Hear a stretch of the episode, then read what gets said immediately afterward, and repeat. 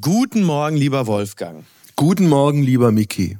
Ich äh, möchte dir sagen, ich sitze hier gerade in einem Hotelzimmer und äh, blicke von hier oben auf den Berliner Zoo beziehungsweise auf das Affengehege und das Aha. Ganze, man, man hat dann so Benjamin Blümchenartige Geräuschkulisse, das ist eigentlich ganz schön und eingedenk dessen, was so sonst so los ist äh, in der Welt und auf deutschen Straßen, kommt mir plötzlich das Affengehege vergleichsweise sortiert und äh, geordnet vor. Ich wollte gerade sagen, also dieses kleine Idyll, in dem jeder von uns sich irgendwann mal wieder findet, lernt man auf eine ganz besondere Art zu schätzen angesichts dessen, was um einen rum passiert. So ist es, ja. Du hattest äh, Christine Hellberg zu Gast. Ja. Wer, wer ist das? Also Christine Hellberg ist eine Journalistin, die etliche Jahre in Syrien, in Damaskus gelebt hat, mhm. die auch Israel vergleichsweise gut kennt. Weniger Gaza, aber sehr viel mehr das Westjordanland und die sich einen sehr wie soll ich sagen, einen sehr kritischen und differenzierten Blick bewahrt hat ja. auf die Dinge, die passiert sind. Also zum einen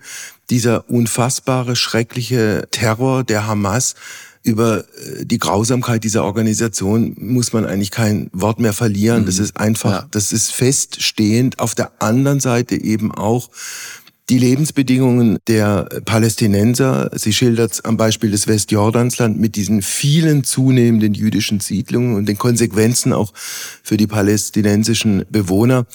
Das soll man muss es ja immer dazu sagen inzwischen, das soll keine Rechtfertigung für mhm. diesen furchtbaren Terror sein.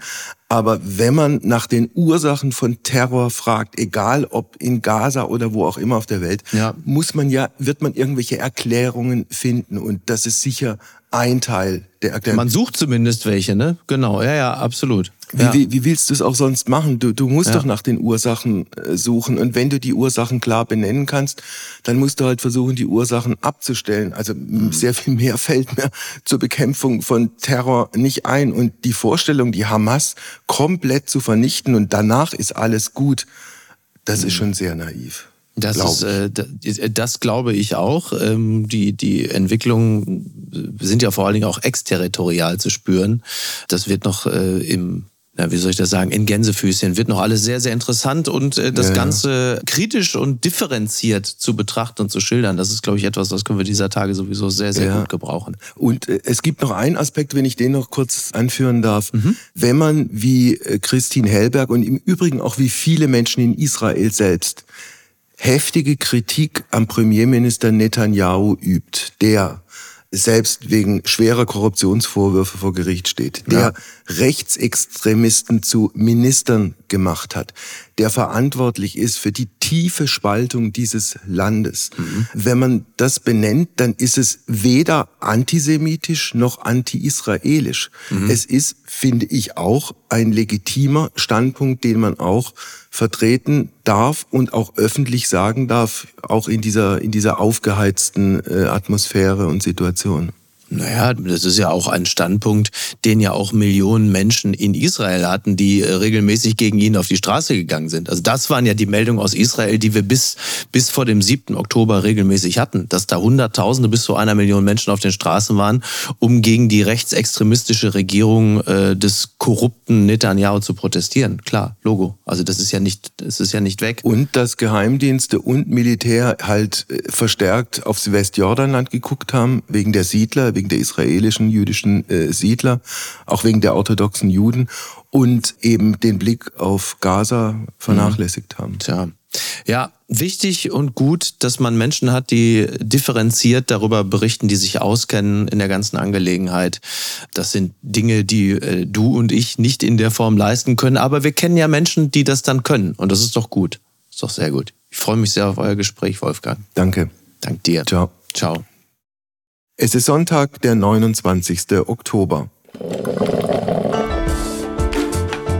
Apokalypse und Filterkaffee. Heimspiel. Das Interview am Sonntag. Mit Wolfgang Heim. Sie ist Politikwissenschaftlerin und Journalistin. Sie hat lange in Syrien gelebt und kennt von daher den Nahen und den Mittleren Osten sehr gut. Und wir sprechen mit ihr zu einem Zeitpunkt, wo genau in dieser Region ein Flächenbrand droht. Herzlich willkommen, Christine Hellberg. Vielen Dank, Herr Heim. Frau Hellberg, die Schlagzeilen von Donnerstag, also dem Tag, an dem wir aufzeichnen, lauten folgendermaßen. Erstens, Israel war in der Nacht mit Panzern in Gaza, um Hamas-Stellungen zu zerstören. Ihr Eindruck, Ihr Kommentar? Alle warten ja auf die israelische Bodenoffensive, die angekündigt ist. Es zeigt sich, dass Israel womöglich auch schon vorher versucht, das vorzubereiten, sich nicht abbringen lässt davon, auch von Mahnungen seitens der USA. Und insofern scheint die israelische Regierung da entschlossen, in diese Richtung weiter vorzugehen. Aber man betreibt es offensichtlich vorsichtig, indem man gezielt reingeht und auch erstmal wieder raus wobei diese große Bodenoffensive ganz offenkundig längst nicht so einfach ist, wie israelische Militärs sich das am Anfang vorgestellt haben. Also offenkundig waren auch hochkarätige amerikanische Militärs in Israel, in Tel Aviv und haben denen aufgezeigt, auf was sie sich da einlassen, möglicherweise. Ich denke, die israelische Armee weiß schon, was sie erwartet. Sie weiß ja auch, dass der Gazastreifen im Grunde komplett fast untertunnelt ist. Das heißt, es ist extrem schwer, allein die Hamas-Terroristen dort zu finden und zu bekriegen. Wir sehen ja auch schon, welche schlimme Folgen oder welche dramatischen Auswirkungen das hat für die Zivilisten in Gaza. Umso mehr könnte es ja auch militärisch Sinn machen, das eben gezielt zu tun, reinzugehen persönlich und nicht einfach nur von oben zu bombardieren, denn da kann man eben diese Unterscheidung noch schwerer treffen. Ich ja. denke, was die USA vor allem wollten, war, Israel darauf hinzuweisen, die aktuelle Regierung, dass sie über die Folgen dieses Einsatzes und über eine langfristige Lösung in Gaza nachdenken sollen und nicht einfach von dem Wunsch nach Vergeltung getrieben, jetzt militärisch Fakten zu schaffen, ohne zu wissen, wie sie am Ende da wieder rauskommen. Dazu kommt diese Bodenoffensive, wenn sie denn kommt, hat natürlich massive Auswirkungen auf die Geiseln. Meldung nochmal vom Donnerstag, mehr als die Hälfte der 220 Hamas-Geiseln sind Ausländer, darunter zwölf Deutsche. Und keiner oder jedenfalls wir und die westliche Welt und die Amerikaner und die Israelis wissen nicht so ganz genau, wo die sind. Die sind bestimmt in diesem Tunnelsystem versteckt, wahrscheinlich an verschiedenen Orten. Das wissen wir ja auch aufgrund der Aussagen dieser israelischen älteren Dame. Es sind ja zwei ältere Israelinnen freigelassen worden, zuvor schon eine Amerikanerin mit ihrer Tochter, mit ihrer 17-Jährigen. Die Hamas spricht dann von humanitären Gründen. Das klingt für uns zynisch. Es zeigt aber, dass es sich lohnt, die diplomatischen Kanäle zu Hamas zu nutzen, die Katar vor allem gerade hat, aber auch Ägypten, auch die Türkei womöglich. Und ich denke, es ist durchaus im Bereich des Möglichen, dass mehr Geiseln freikommen. Man darf sich gleichzeitig aber natürlich nicht erpressen lassen von der Hamas. Das ist also die Gratwanderung, die wir da sehen. Ja. Aber alle Angehörigen, das sehen wir ja auch in Israel, aber eben auch in Europa oder in den USA. Also man bemüht sich da ja sehr, auf Entscheidungsträger einzuwirken, dass die Rückholung und die Rettung der Geiseln oberste Priorität haben sollte und nicht die Zerschlagung und Auslöschung der Hamas. Das ist ja die Forderung in Israel. Und man kann sicher davon ausgehen, dass es massive diplomatische Bemühungen gibt im Hintergrund, um letztlich das Leben dieser Geiseln dann doch zu retten. Das bleibt zu hoffen. Aber es lohnt sich, weil, und das ist auch interessant, offensichtlich die politische Führung der Hamas, die ja im Ausland sitzt, die jetzt in Katar sitzt, die früher auch mal in Damaskus saß, doch Einfluss hat auf das, was in Gaza passiert, obwohl wir wissen, dass die militärischen Entscheidungen, also solche, die zu diesen Terrorangriffen auf Israel geführt haben, ziemlich autonom in Gaza von der militärischen Führung der Hamas getroffen werden. Es gibt also durchaus diese Verbindung und insofern lohnt es sich weiterhin einzuwirken auf die Hamas-Führung in Katar. Dritte Meldung vom Donnerstag, die für mich überraschendste. Der amerikanische Präsident verurteilt die Gewalt extremistischer jüdischer Siedler im Westjordanland. Frau Hellberg, können Sie sich vorstellen, was passiert wäre, wenn der UNO-Generalsekretär einen solchen Satz gesagt hätte? Nun, Präsident Biden hat sich in die Situation gebracht, einen solchen Satz sagen zu können, offensichtlich, weil er sich zunächst mal ganz eindeutig an die Seite Israels gestellt hat, weil man selbst Flugzeugträger, also militärisches Material nach Israel geschickt hat, weil man zugleich abschreckt in Richtung Iran, in Richtung Hisbollah im Libanon. Das heißt, der US-Präsident ist offensichtlich in der Lage, weil er sich eindeutig positioniert hat, solche Kritik zu äußern. Das ist extrem wichtig dass er da eine gewisse Glaubwürdigkeit genießt, die jetzt dem UN-Generalsekretär Guterres abgesprochen wurde, nachdem er den Terror der Hamas kontextualisieren wollte. Da ist er missverstanden worden oder manche wollten ihn missverstehen. Er hat sich vielleicht unglücklich ausgedrückt.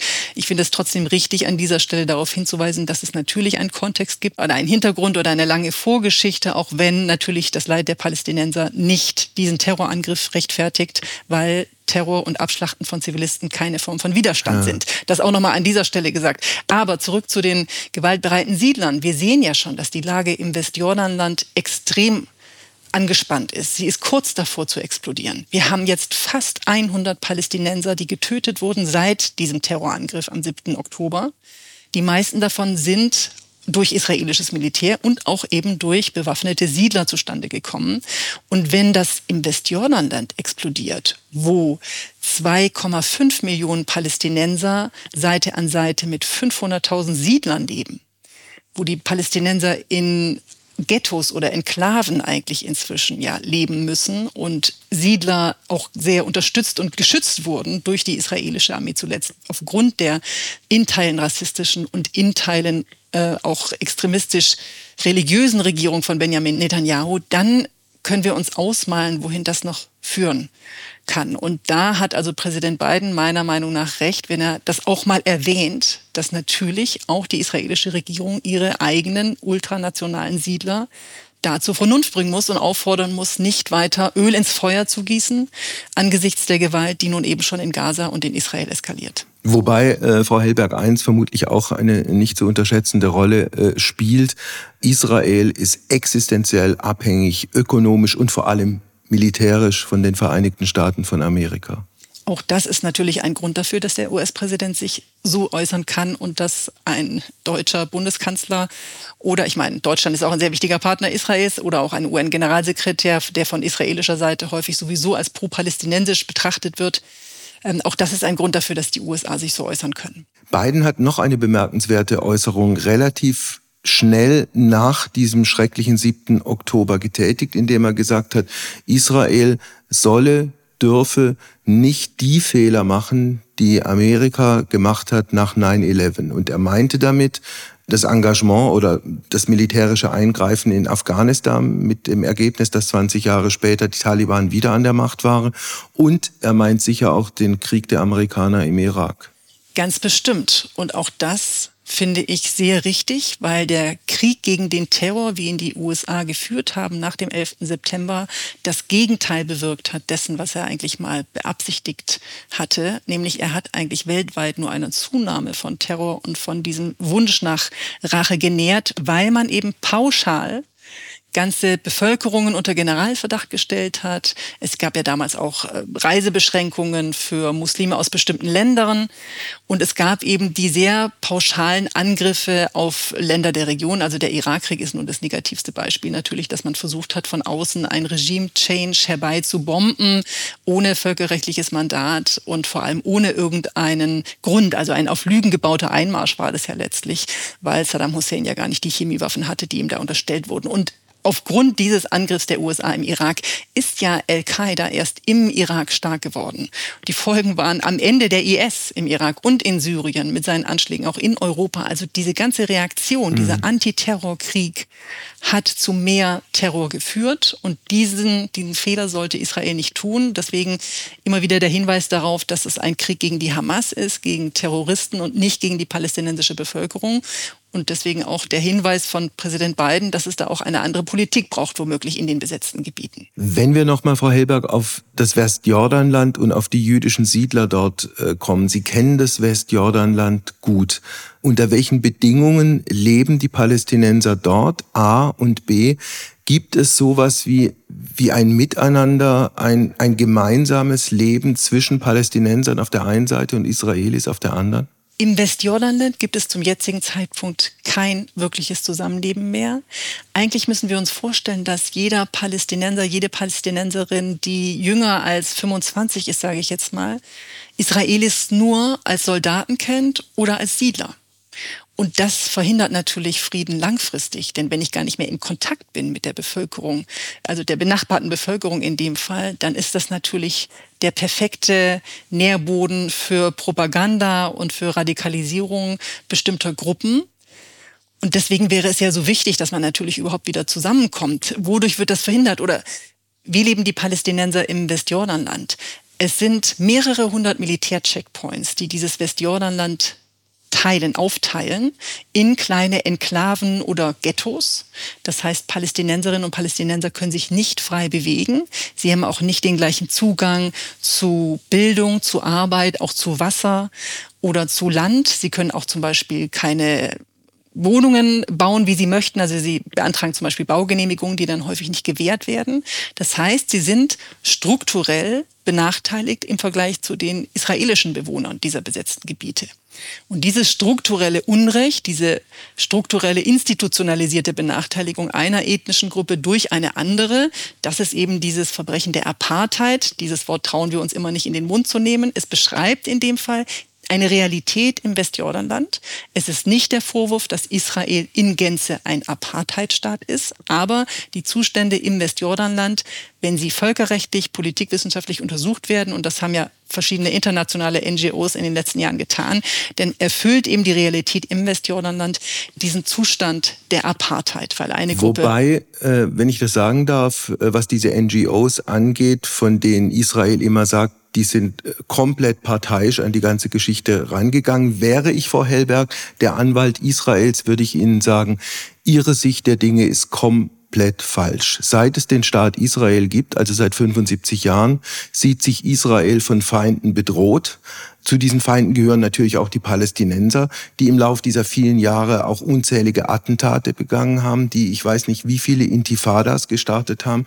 Dazu gab es Kriege von den arabischen Ländern gegen Israel. Es ist das lebensnotwendige Existenzrecht Israels, dass die Israelis hier verteidigen. Und Sie, Frau Hellberg, ich sage es nochmal, wäre ich der Anwalt Israels, Sie, Frau Hellberg, liegen komplett falsch. Dass Israel sich verteidigen muss gegen Terrorangriffe ist unbestritten. Dass die Hamas in der Vergangenheit mit Hunderten von Selbstmordattentaten in Israel dazu geführt hat oder dazu beigetragen hat, dass Israel diese Form von Sperranlagen gebaut hat, diese Mauer, die das Leben in den Westjordanland sehr erschwert. Das ist auch richtig. Das Ganze hat eine andere Seite. Aber Israel verteidigt sich eben nicht indem es die Menschen, die unter seiner Besatzung leben, institutionell und juristisch schlechter stellt als die eigenen Bewohner. Das ist eben dieses strukturelle Unrecht und diese strukturelle Entrechtung, die dann auf der anderen Seite eben natürlich auch zu Radikalisierung führt. Und ich denke, und da gibt es sehr viele Stimmen in Israel, die das genau so sehen, die das auch immer wieder anprangern und sagen, in dieser, mit dieser Form von Besatzung können wir keinen Frieden schließen. Das bedeutet nicht, dass Israel natürlich sich gegen Terrorangriffe wie dem von 7. Oktober wehren muss. Aber wenn wir jetzt beim Kontext sind und wenn wir bei den Hintergründen sind, dann ist ein wichtiger Aspekt, wie wir diesen aktuellen Terror bekämpfen können. Und wir können diesen Terror nur dann effektiv bekämpfen, wenn wir ihm den Nährboden entziehen. Und der Nährboden für Terror ist Unrecht, ein Gefühl von Ungerechtigkeit, von Machtlosigkeit, von Ohnmacht. Die Palästinenser im Westjordanland, um nochmal darauf zurückzukommen, wie sich das Leben für sie darstellt, haben das Gefühl, dass Verhandlungen in der Vergangenheit nichts gebracht haben. Vor genau 30 Jahren in Oslo 1993 wurde ein Abkommen geschlossen, das eigentlich einen lebensfähigen Palästinenserstaat bringen sollte. Das ist nicht geschehen, aus verschiedenen Gründen auf beiden Seiten, ganz richtig. Aber aus Sicht eines jungen Palästinensers hat Reden und Verhandeln nicht viel gebracht. Er sieht sich jeden Tag gedemütigt und erniedrigt an den Checkpoints der israelischen Armee. Er kennt keine israelischen Zivilisten.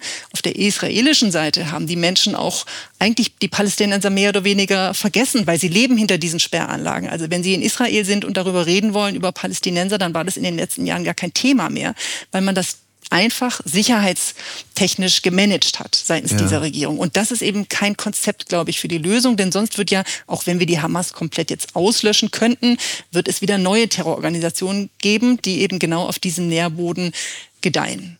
Welche Rolle spielt denn bei diesem Thema und sagen wir mal für die letzten plus minus zehn Jahre der israelische Ministerpräsident Netanyahu, auch vor dem Hintergrund, dass diese jüdischen Siedlungen massiv zugenommen haben, im Übrigen auch vor dem Hintergrund, dass der amtierende Polizeiminister eines demokratischen Staates namens Israel ein verurteilter Rechtsextremist ist. Das ist das Dramatische, dass wir auf israelischer Seite inzwischen eine wirklich in Teilen extremistische Regierung an der Macht haben, die eben auch die Siedlerbewegung oder die Annexion des Westjordanlandes, das ist ja erklärtes Ziel von manchen dieser Ministern, über die Sicherheit der Bürger in Israel gestellt hat. Das ist die Kritik, die gerade in Israel laut wird und das ist eine große Diskussion in der israelischen Gesellschaft. Alle machen Premierminister Netanyahu dafür verantwortlich, dass er die Prioritäten falsch gesetzt habe, nämlich die israelische Armee ins Westjordanland berufen hat, um dort israelische Siedler zu schützen, statt dass man sie um den Gazastreifen herum stationiert hat, um die Menschen dort in den Kibbuzin zum Beispiel zu schützen. Also das ist ein großer Vorwurf. Und Benjamin Netanyahu gilt als Mr. Security. Er hat sich immer dargestellt als der große Übervater der israelischen Nation, der für Sicherheit sorgt. Genau dieses Versprechen hat er jetzt nicht eingelöst, weil er getrieben war von diesen Ministern in seinem eigenen Kabinett. Ja. Und auch getrieben war, davon einfach an der Macht zu bleiben und die Korruptionsvorwürfe gegen ihn, die ja eigentlich juristisch verfolgt werden sollten, abzublocken mit dieser Justizreform, die er da angestrebt hat. Das heißt, ein Premierminister, der vor allem die eigene Macht im Blick hatte, der dann Allianzen eingegangen ist mit radikalen Siedlern, mit in Teilen rassistisch argumentierenden Ministern, sodass viele in der israelischen Gesellschaft sagen, diese Regierung hat für uns nicht Sicherheit gebracht und das Ergebnis dieses furchtbaren Terroranschlags muss eigentlich sein, dass wir uns besinnen und jemand anderen an die Macht wählen, der womöglich bereit ist, auch wieder zu Kompromissen und überhaupt dieses palästinensische Thema wieder ja, in die Politik Israels zurückzuholen und als Thema zu sehen, mit dem Hinweis, dass man eben verhandeln muss und auf beiden Seiten irgendwie eine gerechte Lösung finden muss. Eins noch vielleicht zu Netanyahu, diese Justizreform, die er gegen alle Widerstände betrieben hat, mit der Folge, dass Hunderttausende in Israel auf die Straßen gegangen sind und sich gewehrt hat. Ein Beweis im Übrigen auch für die demokratische Qualität dieses Landes, das sollte man bei all dem auch nicht vergessen, hat dazu geführt, dass Israel ein zutiefst zerrissenes Land geworden ist, sich fast nur noch ausschließlich mit sich selbst beschäftigt hat und die Bedrohungen von außen überhaupt nicht mehr wahrgenommen hat. Also der frühere äh, Premierminister Barak hat in einem Spiegel-Interview jetzt gesagt, Netanyahu hat irrsinnige Fehler begangen. Jetzt ist nicht der Zeitpunkt, darüber zu rechten, aber das wird er politisch nie und nimmer überleben. Das ist die Hoffnung von Menschen, die an Demokratie glauben und auch natürlich an die Rechtsstaatlichkeit in Israel. Ursprünglich waren ja diese Massenproteste in Israel tatsächlich innenpolitisch motiviert. Ich habe aber jetzt auch noch mal mit israelischen Freunden und Freundinnen gesprochen, die sagen, das hat sich schon auch gewandelt. Es war auch das Thema der Besatzung irgendwann in diesen Protesten spürbar. Man hat also nicht nur diese Justizreform zum Thema gemacht, sondern auch die Besatzung in den palästinensischen Gebieten mit dem Hinweis, dass sich auch daran etwas ändern muss. Also ein Aufstand, wie Sie sagen, dieser Demokratie demokratischen Teile der israelischen Gesellschaft. Und ich bin zutiefst beeindruckt von den vielen israelischen Angehörigen, Intellektuellen, aber auch Soldaten, Reservisten, die sich in den letzten Wochen gemeldet haben und ganz klar gesagt haben, ich gehe jetzt und verteidige mein Land, wir müssen uns wehren gegen diesen Terror, aber im Übrigen führen wir keinen Krieg gegen das palästinensische Volk. Auch auf der anderen Seite sind Väter und Mütter, die trauern. Auf der anderen Seite müssen wir die Menschen sehen und das finde ich sehr beeindruckend, weil ja viele Menschen in Deutschland nicht unbedingt in der Lage sind, das beides gleichzeitig zu sehen. Ja.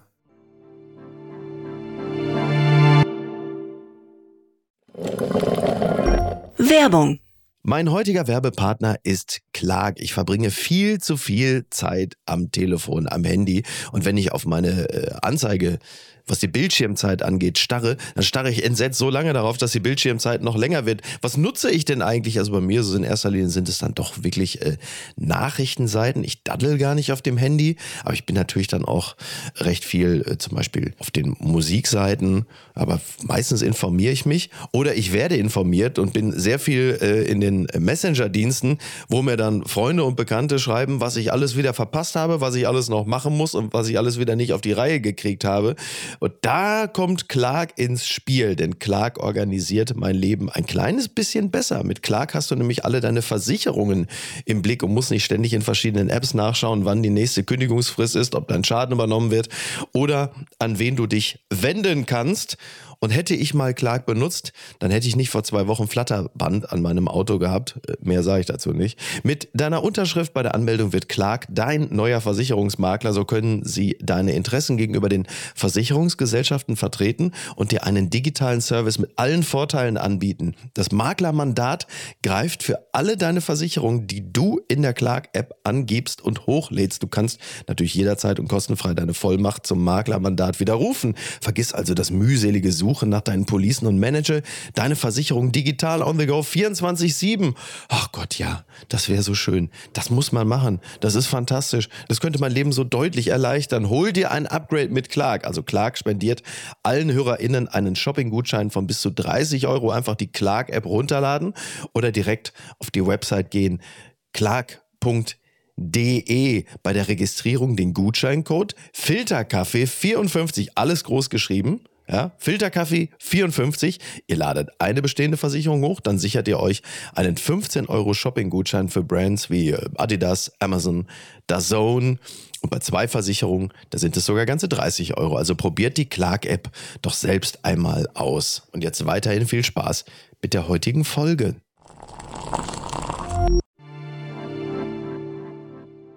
Die Hamas gilt als eine der reichsten Terrororganisationen der Welt, finanziert von Katar und anderen reichen arabischen Ländern. Jahresetat plus minus 300 Millionen Dollar. Firmenbeteiligungen in aller Welt in der Größenordnung 500 Millionen Dollar. Wie schätzen Sie das ein, Frau Hellberg?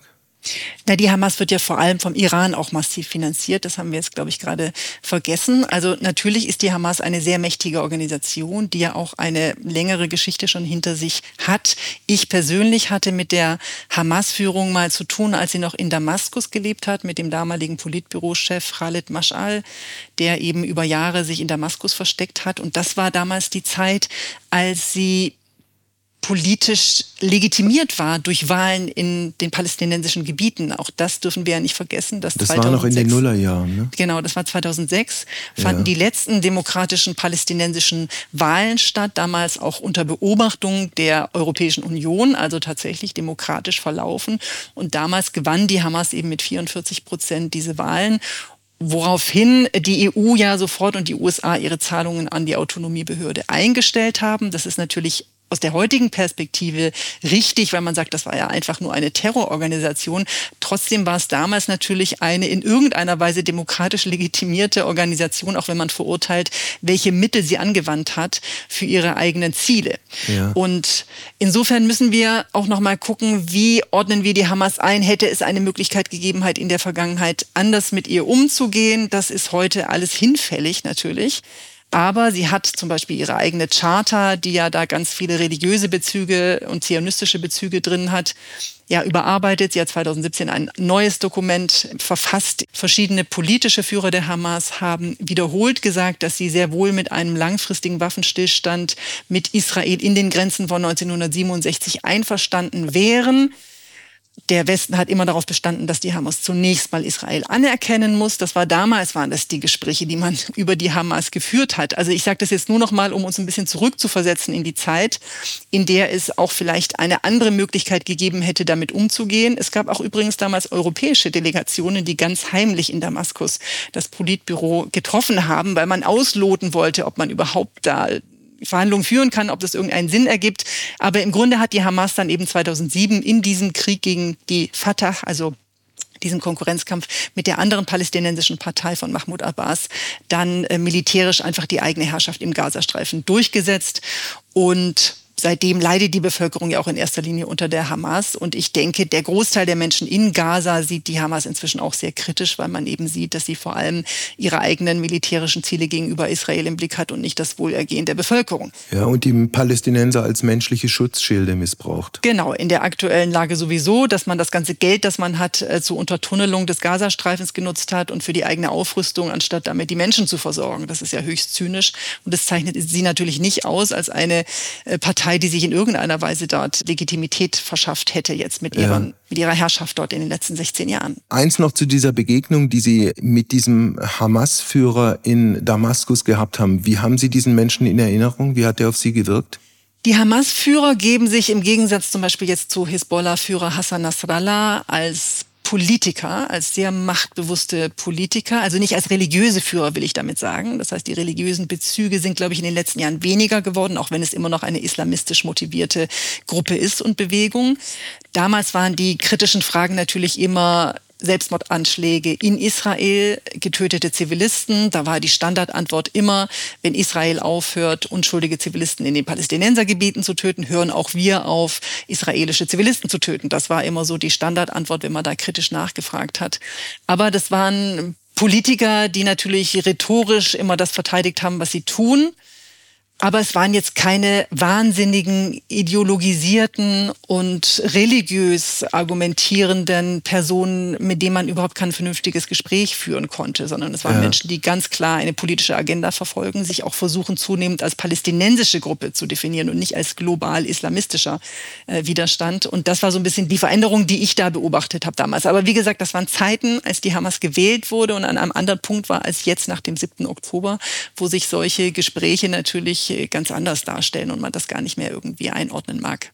Also, Sie haben es gesagt, der Iran unterstützt die Hamas. Der Iran unterstützt vor allem mit massiven Mitteln Hisbollah im Libanon. Es gibt Leute, die sagen, die Hisbollah sei, was ihre militärischen Kapazitäten angeht, deutlich gefährlicher als Hamas. Sehen Sie das auch so? Auf jeden Fall. Also das militärische Potenzial, die Raketen, die Reichweiten dieser Raketen sind noch mal viel stärker oder viel weiter als die der Hamas. Und das hat natürlich damit zu tun, dass sie vom Iran direkt beliefert werden. Das hat auch damit zu tun, dass der Iran seinen Einfluss in der Region in den vergangenen Jahren ausbauen konnte, vor allem im Irak, aber insbesondere auch in Syrien, wo ja der Machthaber Bashar al-Assad nur noch deswegen an der Macht ist, weil Russland und Iran ihn dort gerettet haben oder an der Macht halten. Deswegen ist Syrien in gewisser Weise auch ein Aufmarschgebiet geworden für iranisch kontrollierte Milizen. Also eine weitere Front könnte sich da abzeichnen bezeichnen, auf dem Golan. Der Golan ist von Israel besetzt, der gehört aber offiziell zu Syrien. Und der Iran hat eben, Sie haben es gesagt, die Hisbollah ja nicht nur äh, im Grunde gegründet, sondern eben auch finanziert und aufgebaut in den letzten Jahren. Und die Hisbollah steht auch vor einer wichtigen Grundsatzentscheidung. Betrachtet sie sich als libanesische Partei, die ja auch gewählte Abgeordnete hat, die an der Regierung beteiligt war in den letzten Jahren, oder ist sie einfach nur ein Handlanger und Stellvertreter iranischer Interessen in der Region. Definiert sie sich also als Teil dieser sogenannten Widerstandsachse des Iran oder möchte sie eigentlich im Sinne der libanesischen Bevölkerung agieren? Und da ist sie gerade in einem großen Dilemma, denn wenn sie jetzt tatsächlich eine weitere Front aufmacht mit anhaltenden Angriffen auf Israel, dann gefährdet sie natürlich eigentlich die Position innerhalb des Libanon. Ja. Denn was die Menschen im Libanon am wenigsten gebrauchen können gerade, ist natürlich ein weiterer Krieg im Süden angesichts der Tatsache, dass Libanon eigentlich wirtschaftlich und politisch am Boden liegt und im Grunde ein gescheiterter Staat, ein Failed State eigentlich schon ist. Aber was Sie gerade skizziert haben, Frau Hellberg, das wäre oder das müsste doch eigentlich die absolute Horrorvision für Israel sein. Israel geht mit Bodentruppen massiv nach Gaza. Die Hisbollah macht eine zweite Front auf im Norden von Israel. Dann gibt's noch die Golanhöhen, wo die Iraner irgendwie reinkommen. Und im Westjordanland beginnt eine neue Intifada. Das ist ein Albtraum aus israelischer Sicht. Das ist ein Albtraum für alle Menschen und Zivilisten, die davon betroffen wären. Das einzig Gute daran ist, dass die einzelnen Akteure nicht unbedingt ein Interesse an einem so großen Krieg haben. Der einzige Akteur, der sich das wünscht, ist die Hamas, die ganz klar sagt, wir brauchen die Aufmerksamkeit der Region und der Welt. Denn in den vergangenen Jahren hat man die Palästinenserinnen und Palästinenser einfach vergessen. Israel hat bilaterale Abkommen geschlossen, die sogenannten Abraham-Abkommen seit 2020 mit einzelnen arabischen Ländern über die Köpfe der Palästinenser hinweg. Wir wollen also verhindern, dass weiterhin Israel und einzelne arabische Staaten sich annähern, Frieden schließen und das Problem mit Palästina komplett ungelöst bleibt. Das ist wahrscheinlich die Hauptmotivation auch für diesen furchtbaren Terrorangriff. Aufmerksamkeit für die palästinensische Sache. Und je größer der Krieg wird in in der Region, desto besser für die Hamas, desto furchtbarer für Israel und für die Menschen in den Nachbarländern, die sich das alle nicht wünschen. Ich denke nicht, dass der Iran ein Interesse an einem offenen Krieg hat, also einer direkten Auseinandersetzung. Da kann der Iran eigentlich nur verlieren. Aber was natürlich die Führung in Teheran seit langem macht, ist eben über die Proxys in der Region, die Hisbollah, die iranischen Milizen in Syrien oder wir sehen jetzt auch Angriffe iranisch dominierter schiitischer Milizen im Irak gegen US-Kräfte. Es gab Drohnenangriffe auf US-Militärbasen im Irak und in Syrien.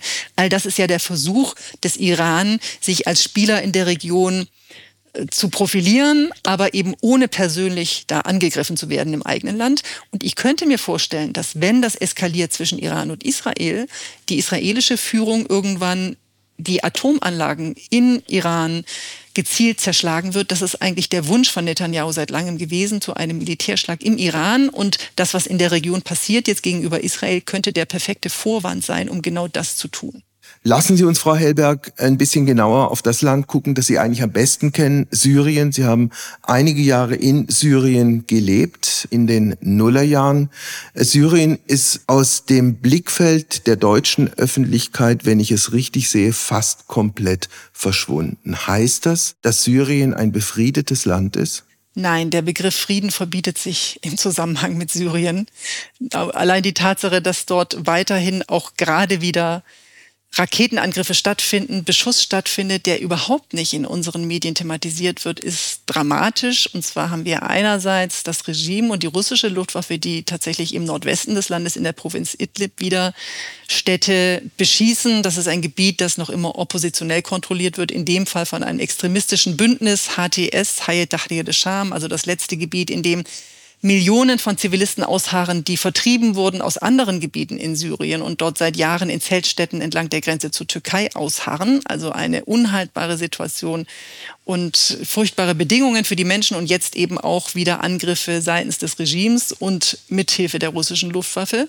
Und auf der anderen Seite im Norden, im Nordosten, haben wir den Beschuss der Türkei, weil die Türkei das dortige kurdisch geprägte Autonomiegebiet im Nordosten betrachtet als ein Terrorstaat, weil es Verbindung gibt der dortigen PID, der Partei der Demokratischen Union, zur PKK. Und dort kann tatsächlich unser NATO-Partner Türkei eigentlich nach Belieben mit Drohnen auch Infrastruktur zerstören und auch immer wieder Zivilisten töten, obwohl der Feind natürlich diese Volksverteidigungseinheiten sind, die Kurden. Aber das ist etwas, was komplett unter dem Radar bleibt und was sehr viel Frust auslöst in der syrischen Gemeinde. Also auch vor diesem Hintergrund, äh, Frau Hellberg, hat es ja, was Assad angeht, ein erstaunliches Comeback gegeben. Also die Arabische Liga hat ihn wieder aufgenommen. Er war auf Staatsbesuch in China. Welche Erklärungen gibt's dafür? Die arabischen Nachbarn haben verstanden, dass Assad in den nächsten Jahren nirgendwo hingehen wird. Er hat tatsächlich es geschafft, diesen Konflikt militärisch für sich zu entscheiden, mit Unterstützung Russlands, mit Unterstützung iranischer Milizen am Boden. Und sie denken, dass sie Syrien zurückholen müssen in ihren eigenen Einflussbereich. Denn man will Syrien eben nicht überlassen dem Iran und man möchte Syrien auch nicht überlassen der Türkei, sondern man sagt, also wenn dieser Präsident Assad bleibt, wo er ist, dann muss er eben in unserem arabischen äh, Orbit irgendwie auch bleiben. Und man hat zwei konkrete Probleme, die der Syrien-Konflikt in der Region auslöst. Einerseits die Geflüchteten, die vor allem im Libanon, in Jordanien, in der Türkei, auch im Irak sitzen und zur zunehmenden Belastung werden für die Bevölkerung dort. Und auf der anderen Seite das Drogengeschäft mit Kaptagon. Das ist eine synthetische Droge, die in Syrien im großen Stile hergestellt wird und dann über Jordanien in die Golfstaaten exportiert wird. Das ist ein Milliardengeschäft. Das ist das Hauptexportprodukt Produkt inzwischen Syriens. Das heißt, Syrien ist ein Narkostaat geworden und davon profitiert dieses Regime. Und die Idee der arabischen Nachbarn war dann zu sagen, ach, dann lasst uns doch die beiden Probleme mit Assad zusammen angehen. Und das hat sich leider als große Illusion erwiesen in den letzten Monaten, denn weder ist der Kaptagonhandel irgendwie eingeschränkt worden durch das Assad-Regime, noch sind irgendwelche Geflüchteten zurückgekehrt. Beides funktioniert auch in dieser Weise nicht, weil Assad selbst gar kein Interesse daran hat.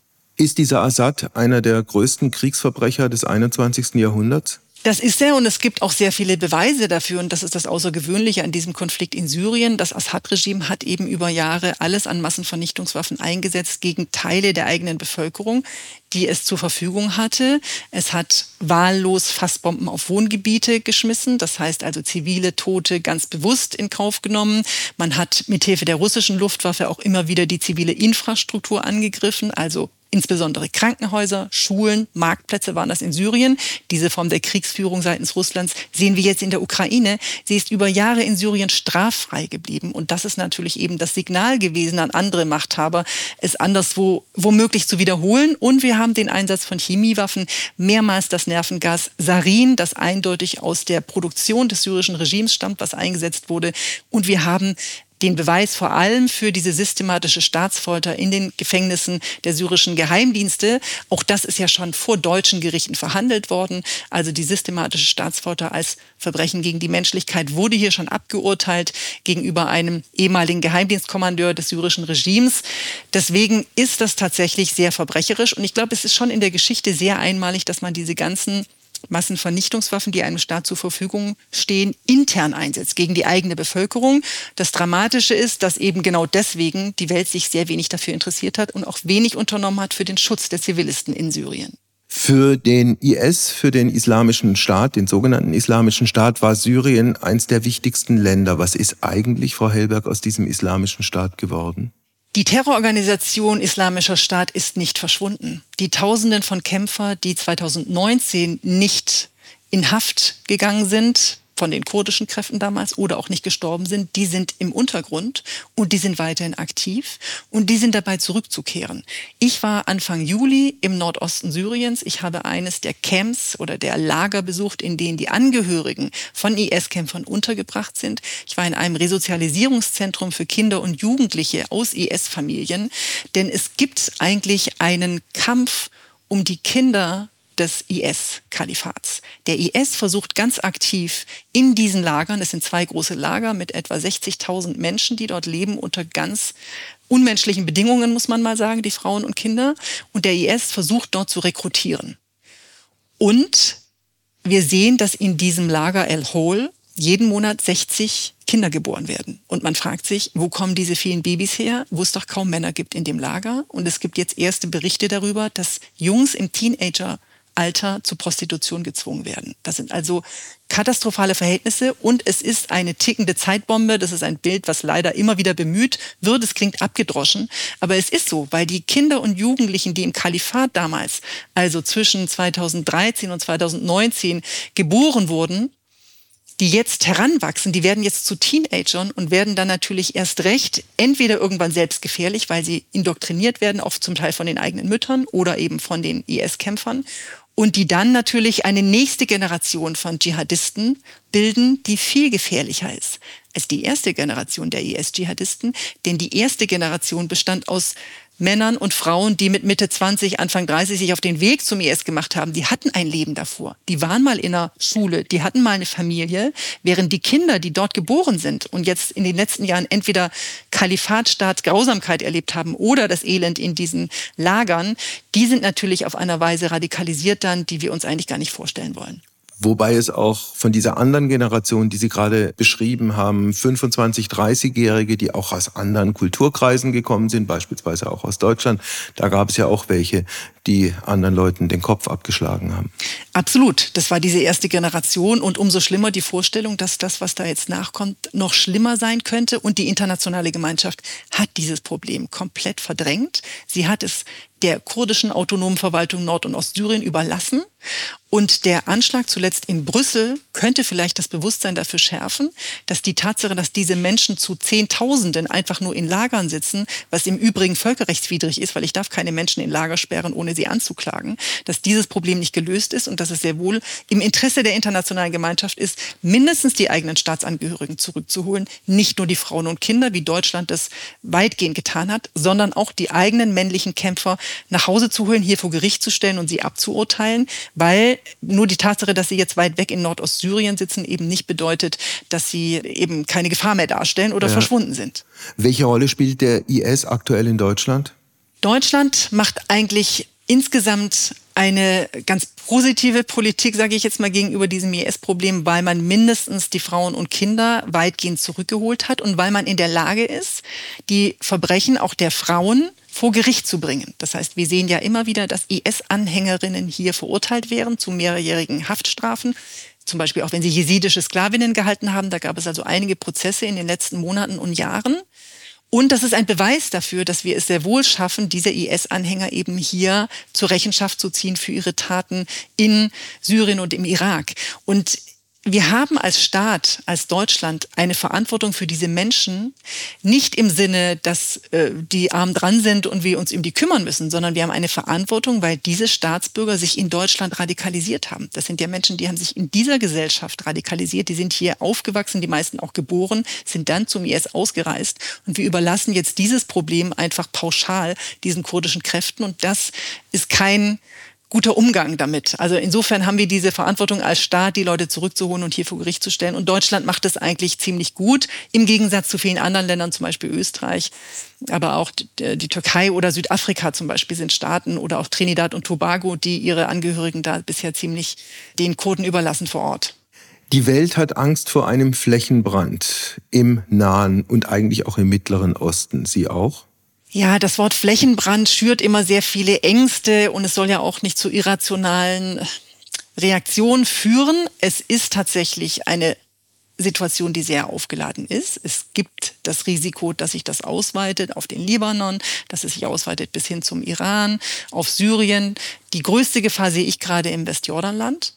Und das bringt uns eben zurück zu der Frage, was eigentlich die Vision ist Israels auch in diesen Gebieten und wie man da langfristig verhindern möchte, dass sich Terrororganisationen immer wieder durchsetzen und immer wieder so viel Zulauf haben. Das heißt, es gibt zwei große Player in dieser Region, die jeweils äh, für ihre Seite die Verantwortung haben. Die USA für Israel und der Iran für Hamas und Hisbollah.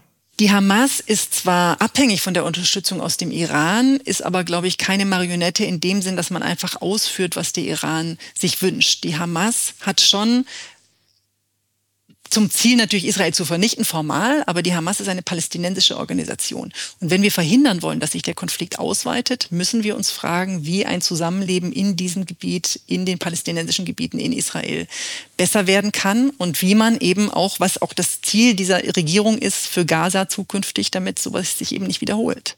Welche Rolle werden in den kommenden Wochen und Monaten Saudi-Arabien und Ägypten spielen? Saudi-Arabien war ja kurz davor, auch ein bilaterales Abkommen, ein Friedensabkommen mit Israel zu schließen. Und das war womöglich auch eine Motivation, das jetzt auf jeden Fall zu torpedieren. Denn Saudi-Arabien ist ein diplomatisches Schwergewicht jetzt in der Region.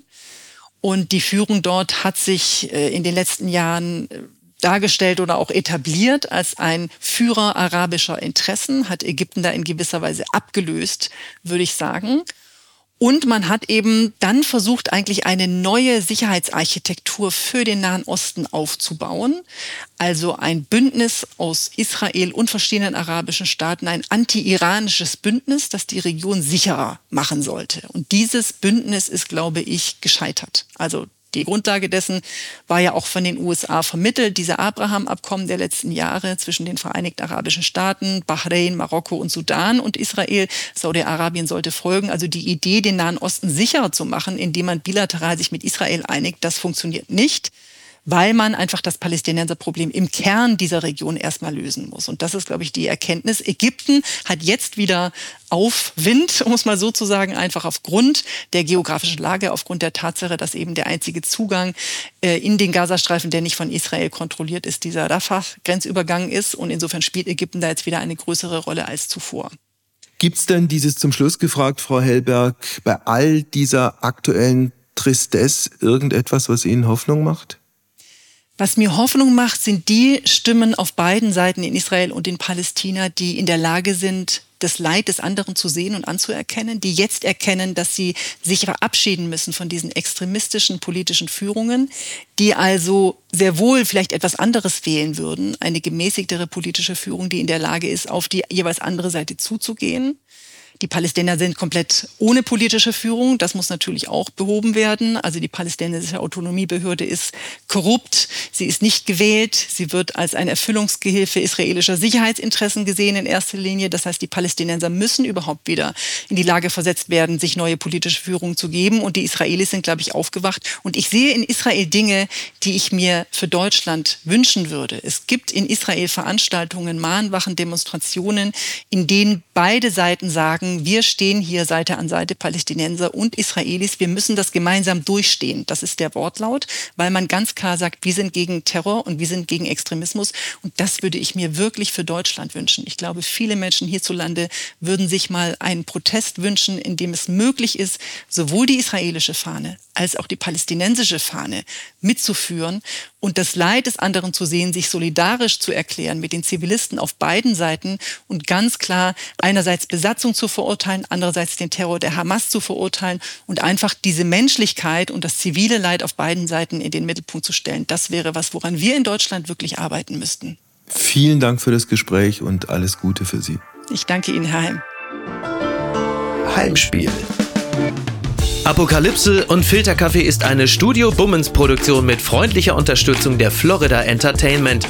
Redaktion Wolfgang Heim. Executive Producer Tobias Baukhage.